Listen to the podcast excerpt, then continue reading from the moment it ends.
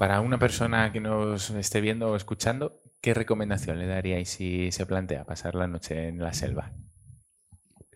Rendirse.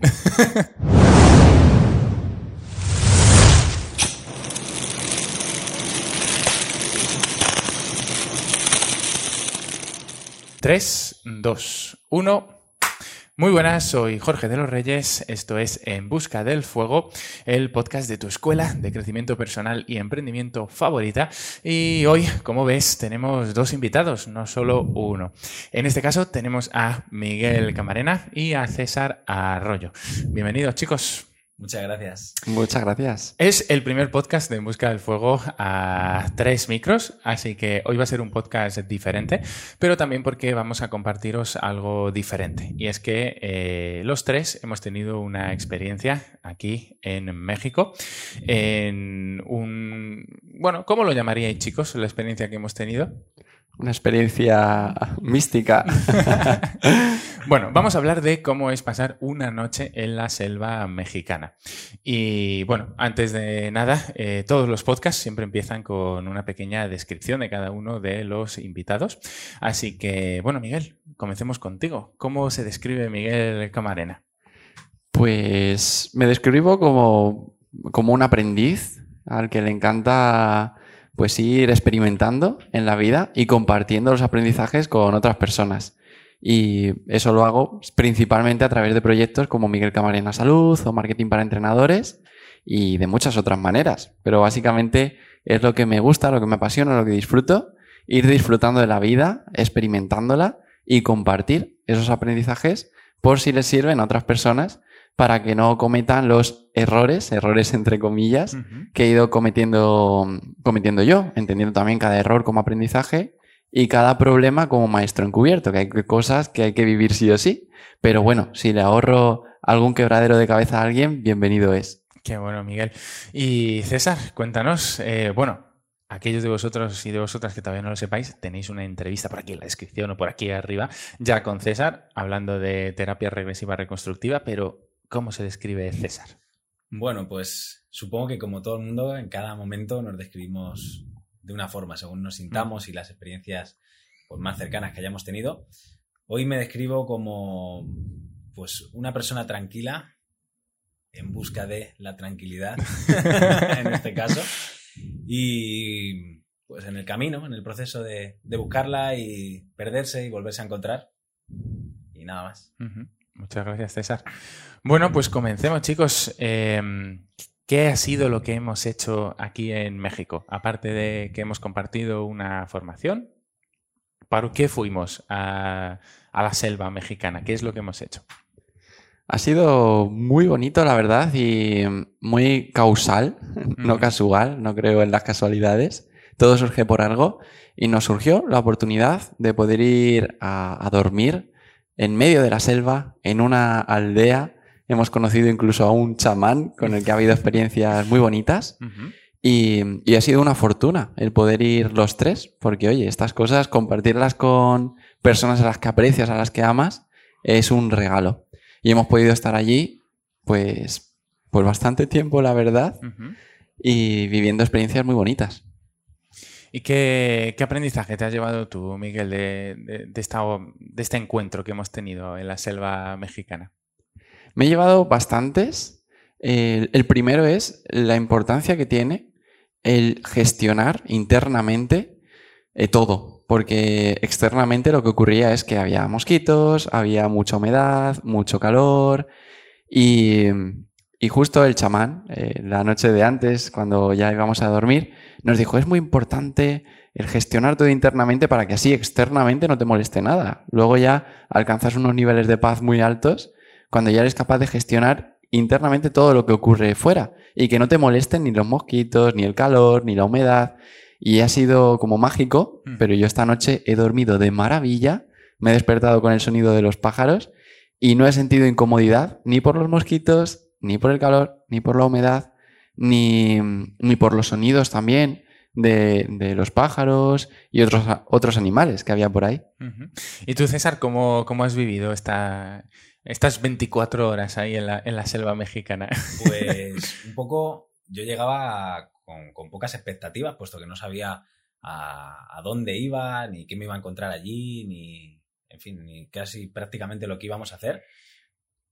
Y bueno, pues también seguramente por, gracias a eso, pues creo que puedo describirlo de una forma al menos un pelín más objetiva. No voy a decir objetiva porque creo que eso no se puede, pero un pelín más objetiva y eh, en, en, colación a, a lo que ha dicho Miguel, cuando uno hace de lo más mundano lo más místico, te encuentras que realmente ahí está lo, lo, esencial, el verdadero aprendizaje, ¿no? Esperamos muchas veces una experiencia que asociamos ahí como mística, ¿no? Voy a la selva, o voy a conocer a un chamán, o lo que sea, asociamos como un pensamiento o un sentimiento de que es algo reservado para unos pocos, eh, inaccesible, eh, como cargado de, ese, de, ese, de esa aura mística, ¿no? Que, que, tampoco sabemos lo que es que ese sea una mística, ¿no?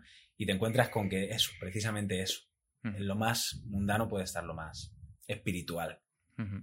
¿Y qué, qué, es lo que más os ha sorprendido, chicos, de, del chamán? Empezamos, a ver, Miguel, ¿qué, qué es lo que más te ha llamado la, la, atención? Pues me ha llamado mucho la atención, eh, por ejemplo, su vida, cómo pasó de ser una persona pues que generaba muchos ingresos trabajando en bolsa, eh, con commodities, internacionalmente conociendo a muchísimas personas que, que se las cataloga como que tienen mucho éxito eh, empresarialmente, incluso algunos políticamente, y cómo pasó de ahí a, a ser el chamán en una aldea en medio de la selva, y cómo ha podido vivir en esos dos mundos supuestamente opuestos. Y he aprendido mucho, la verdad, con cómo nos explicaba todo y también algo a destacar es eh, cómo utilizaba todas las palabras. Porque al final, él, él, como decía, es que cada palabra tiene su campo electromagnético y hay que cuidar todas las palabras que utilizamos. De hecho, había unas cuantas que él las había cambiado uh -huh. completamente. Por ejemplo, ¿recuerdas alguna de esas palabras? Por supuesto, eh, pensamiento. Pensamiento era una que, que decía y pensamiento eh, se quedaba con lo de miento, ¿no? Entonces, que es algo mentira, todo lo que estamos pensando muchas veces. Y él lo cambiaba por pensacielo o pensacierto. Y era, bueno, es una de ellas. Había muchas realmente. ¿Y la de nacimiento? Igual. Exactamente igual. Uh -huh. A mí me. Lo que más me ha sorprendido de él quizá sea su coherencia en ningún momento le ha dicho que sea chamán, eso lo hemos dicho. Sí, nosotros. sí, lo hemos dicho nosotros, vaya, vaya por delante. El, el abuelito. y la coherencia de sus palabras, uh -huh. ¿no? cómo es capaz de seguir un hilo argumental en lo que te está diciendo, de ser al mismo tiempo eh, cabal, y vuelvo a lo mismo de antes, ¿no? Estar muy con los pies en la tierra, y él también nos lo ha dicho, nos lo ha recordado, y al mismo tiempo con el corazón y la mente en, en, el cielo, ¿no? En ese mundo que, que, podemos entender como Dios o como uh -huh. la divinidad o la parte más espiritual, la parte que se olvida más de lo que los tibetanos llamarían el samsara, ¿no? Este mundo de pensamiento, de ese, que nos encerramos nosotros en nuestros propios pensamientos, nuestras expectativas y tal. Y él decía el pensacielo el pens o el pensacierto porque decía que había que conectarlo con, con Dios, ¿no? Dejar que la mente no piense, sienta y, y, él lo llevaba, al menos a mi parecer, uh -huh. eh, muy bien a, a, la práctica. -huh. Para mí ha sido algo así como si fuera una mezcla entre místico y humano, ¿no? Es decir, es como llevaba muy bien el contarte, pues como bien decías tú, ¿no, Miguel? El hecho de que antes se había dedicado a la banca de inversión o el hecho de que hubiera pasado siete años en la cárcel, ¿no? Que lo dice como lo más normal del mundo, ¿no? Y, y, y, bueno, si queréis, mm, ¿qué recordáis de la historia que nos contó el chamán sobre su experiencia en, en la cárcel? Pues realmente, como nos lo ha contado, es, y lo que hemos interpretado nosotros, o al menos yo en este caso, sí. es que mm, él generó muchos ingresos cuando trabajó en bolsa, era muy jovencito, tenía 23, 24, 25 años, y desde Estados Unidos dijeron, oye, esto es muy raro, aquí tiene que haber algo extraño, una persona tan joven ganando tanto dinero, y lo metieron en la cárcel supuestamente por, por blanquear. Que él nos ha dicho que, que en sí no había nada raro, pero bueno, que consideraron que blanqueaba. Y estuvo siete años. Entonces allí, en una cárcel de alta seguridad. En Estados Unidos, sí. sí. En Estados Unidos, de altísima seguridad. Y que conoció allí incluso a personas eh, que habían asesinado a otras. Y una de ellas, precisamente, le regaló un libro sobre yoga. Y dice que fue uno de los grandes regalos de su vida, un gran despertar gracias a, a ello. Y luego salí de la cárcel y al cabo del tiempo, pues ya estaba en otra vida completamente diferente. Decían que estaba, los guardas que él los escuchaba, que hablaban en inglés, que decían que estaba loco allí en su, en su celda porque se ponía a hacer posturas de yoga con la cabeza apoyada sobre el suelo. Y, Que, desarrolló además una, una habilidad un, un, tanto curiosa, ¿no? Decía que lo intentaban medicar y que se guardaba la medicación en la garganta y luego era capaz de regurgitar, de regurgitar la medicación. Qué, qué auténtica locura, ¿no? Y, y, bueno, vamos un poco contigo, César, porque eh, un poquito con, con el trabajo que estás desarrollando ahora mismo, ¿no? Eh, yo creo que has tenido unas experiencias bastante curiosas en este, eh, en este viaje que hemos hecho, ¿no? Eh, si quieres, bueno, actualízanos un poco sobre a qué te dedicas, ¿vale? Otra habilidad que ha desarrollado César, aparte de la TRR, que tienes ya un abanico muy amplio de Otro habilidades, sí. pero, pero bueno, ha sido muy curioso y me gustaría que, que hilaras lo que estás haciendo ahora mismo con, con cómo ha sido tu experiencia descubriendo cómo lo hace este chamán. Pues mira, para mí a nivel personal, lo, lo tengo que contar desde aquí. Uh -huh. eh, ha, ha, sido todo un proceso y hoy siento que, bueno, hoy, ayer, este, este día con, con, el abuelito, siento que ha habido un, un, cambio para bien. Entonces, llevo nueve meses dedicándome a la albañilería y había sido como un momento de mi vida de me quito de lo mío, sensación también un poco de, de fracaso, eh, luego ya de repente viene una sensación de paz, de tranquilidad, de decir, ostras, no va de lo que estoy haciendo, sino de cómo lo estoy haciendo, que también es una cosa que hemos hablado estos días. Y hoy, después de todo este camino, de varios meses dándole vueltas, eh, me he encontrado situaciones muy desagradables trabajando de albañil. Me llegó un libro a las manos que recomiendo, eh, El Guerrero Pacífico. Y también ahí le di un poco la vuelta a la albañilería, ¿no? A sentirme en paz con ella. Y hoy, como, como estaba diciendo, llega un día en el que me encuentro un hombre que aparentemente pues no es ni arquitecto, ni sabe de estructuras, ni, ni nada de nada, sino que, bueno, pues ha sido albañil también a base de ni siquiera eh, trabajando, bueno, por lo menos por lo que nos ha contado, eh, concretamente en la obra, desarrollándose laboralmente en la, en la obra, sino que, bueno, que, que fue aprendiendo de aquí de allá, haciendo sus cositas y nos encontramos con que tenía unas casas hechas prácticamente con, con los, sus manos o la de los albañiles que, que, han estado allí ayudándole y con lo que tenía en su imaginación que de, desafían a, a, lo que yo tenía en mente, ¿no? Cuando me dicen, ah, pues qué bueno, ser albañil está genial para saber hacerte tu propia casa. Y yo, bueno, a ver, eh, que soy albañil, que no soy arquitecto, que no soy aparejador, que no soy... Y te das cuenta de que este hombre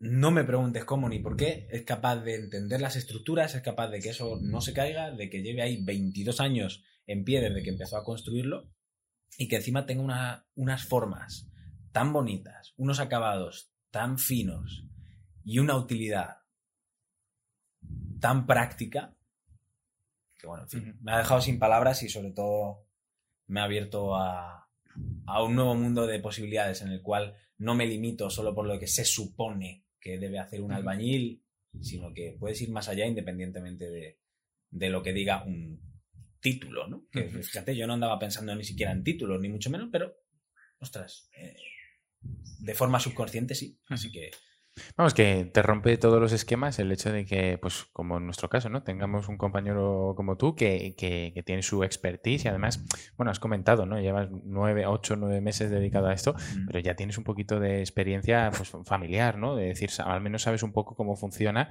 el hecho de, oye, pues mira, hay una serie de mm, estamentos a la hora de construir una casa donde necesitas un arquitecto, un electricista, X instalaciones, mm. y esta persona, pues, ha construido en la peor de las condiciones, ¿no? O sea, sí con humedad, con animales salvajes, eh, una auténtica locura. Y mm, bueno, Miguel, eh, tú también tienes ahora mismo un proyecto entre manos súper top secret, pero bueno, en relación también un poquito con lo que ha comentado César, estás construyendo algo parecido, ¿no? Cuéntanos un poquito qué, ¿qué aprendizajes te has llevado de la experiencia de la selva para esos nuevos proyectos que están en camino? Y si quieres, oye, pues nos puedes contar un poquito en qué consisten aquí en Primicia, en En Busca del Fuego. Estupendo. Pues a mí me encanta el estar, el, poder hacer retiros, estar de vez en cuando en comunidad y el haber estado allí, pues viendo todo lo que, lo que han organizado, me ha parecido maravilloso. Y me llevo la importancia de poner el amor en todo lo que hagas, eso es la clave. Poner amor también en todas las personas que permiten que eso se lleve a cabo, porque algo que decía él era que eh, los albañiles eran sus maestros y él era su maestro y todos eran maestro de todos y que ahí había amor, que era la clave de todo. Pero siempre desde la humildad y entendiendo que, es importantísima la actitud eh, en amor de todos, en realidad. Me llevo la importancia de las estructuras orgánicas, que eso era algo que ya llevaba pensando hace tiempo, porque había estado en sitios donde eh, no, es, no eran cajas las habitaciones, todo tenía sus formas. Y me ha parecido maravilloso porque en realidad todo en la naturaleza tiene formas. Entonces tiene sentido que las líneas rectas nos desconecten un poco de, esa esencia y las líneas curvas, las formas orgánicas, nos vuelvan a conectar, porque en realidad en, la selva todo es así. Los árboles no crecen rectos perfectamente, tienen sus curvas igual que absolutamente todo. Entonces me llevo eso y, y, la importancia de, bueno, algo que nos ha dicho él también, y es que todos somos Dios realmente, la sabiduría está en nosotros, hay que llegar a conectar con ella y por eso en su caso, ah, bueno, ha construido allí eh, casas de tres pisos o no sé si cuatro, no lo sé, enormes y que están perfectos. Y con unas formas alucinantes y lo que decía César, que yo no entiendo muy bien sobre, ese, sobre ello, pero vamos, se veía que aparentemente había ahí un montón de arquitectos, un montón de personas que habían estado en el proceso y estaba solo él. En cuanto a la, eh, a la creación o a la imaginación que ha puesto ahí y junto con otras personas lo han ido construyendo. Yo me quedo con, una idea un, tanto curiosa, ¿no? Y es un poco como su opinión en relación con el minimalismo, porque esto es una comunidad eh, privada, en cierto modo un poquito secreta, ¿no? Que tampoco debe de conocer mucha gente. Em, y, sin embargo sí que acuden voluntarios por invitación para poder asistir a esta comunidad y es su opinión sobre el tema del minimalismo y es los profesionales voluntarios que han venido a, decir, oye, yo voy a poner mi expertise como arquitecto para ayudarte aquí en, esta selva a construir una ecoaldea, ¿no? Y es su opinión sobre el minimalismo, de decir, eh, le falta vida, ¿no? Le falta, eh, ¿qué, nos pasa en, Occidente, ¿no? ¿Qué nos pasa en, estas estructuras más continentales, nuestras europeas, que nos hemos vuelto como locos por el tema de, eh, del minimalismo? ¿Qué, ¿Qué opináis vosotros de las ideas que tenía aquí el chamán de introducir eh, vida en nuestras casas. Pues sí que es verdad que el minimalismo contrasta ¿no? con, esa, bueno, alguna exageración, ¿no? Una, casa un poco más rococó, que, tenga más cosas, o me viene a la, imagen, o sea, a la mente una imagen de una vitrina que tenía una tía mía en su casa con la típica vajilla y, y copas que te regalan cuando te casas y que se quedan ahí y que se utilizan como mucho una vez al año y que era todo así muy rimbombante. Y entonces, claro, surge de forma, creo que natural, ese movimiento de péndulo que pasa muchas veces en, las corrientes, eh, en la moda, en la arquitectura, que nos vayamos al minimalismo, ¿no? Tratar de reducir todo eso, dejar simplemente lo justo y apreciar no tanto eh, los límites, sino los espacios. No fijarme en lo lleno, sino en lo vacío. Me parece fantástico, me parece fabuloso, pero cuando entramos ahí nos damos cuenta de que se pierde lo orgánico, se, se queda frío, se queda como sin vida, muerto. Es muy mm, recto, no sé, al final no se percibe eso que, como decía Miguel, se percibe en la selva, ¿no? Esas curvas, esas geometrías, esa, esa sensación de que, de que una habitación te acoge, que es como una cueva, una cueva al final también se parece a un útero materno, ¿no? Donde uno está recogido, donde uno se siente en casa, como ha dicho también Miguel. Entonces me parece como el punto perfecto intermedio. Sí, minimalismo sí, no tener cosas de más y que no sean útiles y que simplemente nos restan energía, pero dándole un toque humano, un toque de calidez que, que te hace sentir en casa. Tenemos aquí a un especialista en TRR, a alguien que yo a título personal considero maestro meditador también, porque has probado, Miguel, como yo, un montón de técnicas de meditación.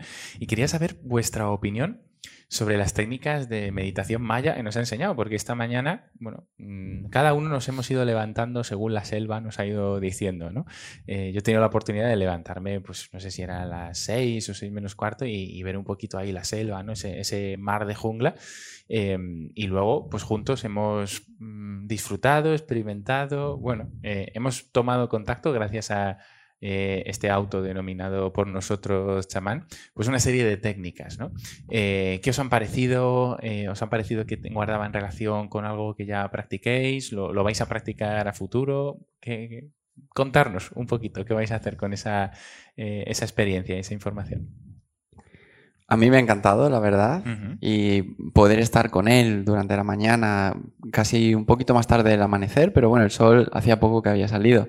Hacer todos los ejercicios ha sido precioso, por el entorno, la compañía, por, por él que nos ha enseñado, y para mí guardar relación también con algunas dinámicas que he hecho, por ejemplo, de Qigong, algunas de Tai Chi eh, y, de, y de otras técnicas así que he ido probando y tenían sus peculiaridades, las que ha hecho, eran movimientos específicos, había muchos ejercicios de respiración que me recordaban al yoga y ha sido una experiencia muy bonita. Sí que haré algunos ejercicios de vez en cuando cuando lo, cuando lo sienta. Lo bueno es tener esos recursos para poder utilizarlos cuando, cuando sienta. Pero vamos, a mí me ha encantado y repetiría. César. A mí me ha parecido que como pasa con, con gran parte de la cultura aquí en México, que es muy sincrética, ¿no? Al final aquí había una cultura previa a la colonización. Eh, cuando llegó el cristianismo, eh, trató de arrasar con, su cultura, eh, en mayor o menor medida, pero esa cultura no, se ha podido borrar, por suerte, y se ha ido como camuflando y ha tenido que saber jugar a mezclarse. Me da la sensación, como decía Miguel, de que en estas técnicas que nos ha enseñado por la mañana, pues que también se daba esto, ¿no? Era entre medio chikun, cultura mexica, eh, yoga y también algo de tai chi, porque también hacíamos gimnasia con el cuerpo, y chikung, porque también incluía la respiración, la energía, tal. Entonces, bueno, me ha parecido que al final no importa otra vez la, la forma, no importa, importa el cómo. Si a uno le resuena, si a uno le hace conectar, meditar, estar con uno mismo más centrado, más sereno, menos en el pasado y en el futuro y agradeciendo lo que tenemos día a día, que es este cuerpo, podemos respirar, que sale el sol cada día y que tenemos algo que llevarnos a la boca y un lugar donde poder dormir, pues ya está, no importa la técnica. Bueno chicos, última pregunta. Para una persona que nos esté viendo o escuchando, ¿qué recomendación le daríais si se plantea pasar la noche en la selva? rendirse. Yo diría, no, luchar, no luchar con el, ay, cuánto ruido, ay, el calor, ay, la humedad, todo, con todo esto. Rendirse a la experiencia y, y poder cambiar el significado que se le da, porque algo que nos dijo, que a mí me encantó, es que lo que comentaba al principio, que podemos alcanzar esa paz o esos estados de conciencia alucinantes cuando tenemos una gran gestión interna en la que no nos afecta lo externo. Entonces, percibirlo como un regalo de la vida para, poder hacerlo posible. A mí, por ejemplo, me encanta también el, el darme baños de agua helada. A veces, yo que sé, cuando hice un té mascal, que es una experiencia también interesante, eh, tiene su metáfora muy bonita, que es como entrar en una pequeña cuevecita, podríamos decirlo así, donde hay piedras hirviendo, echan agua, eso se pone como a 60, 70 grados, y ahí estuve dos horas, y, cuando te rindes surge la magia. Entonces, tanto con mucho frío, con mucho calor, con los mosquitos, con en lo que sea, rendirse a la experiencia y a ver qué se puede aprender de ella, es lo que diría.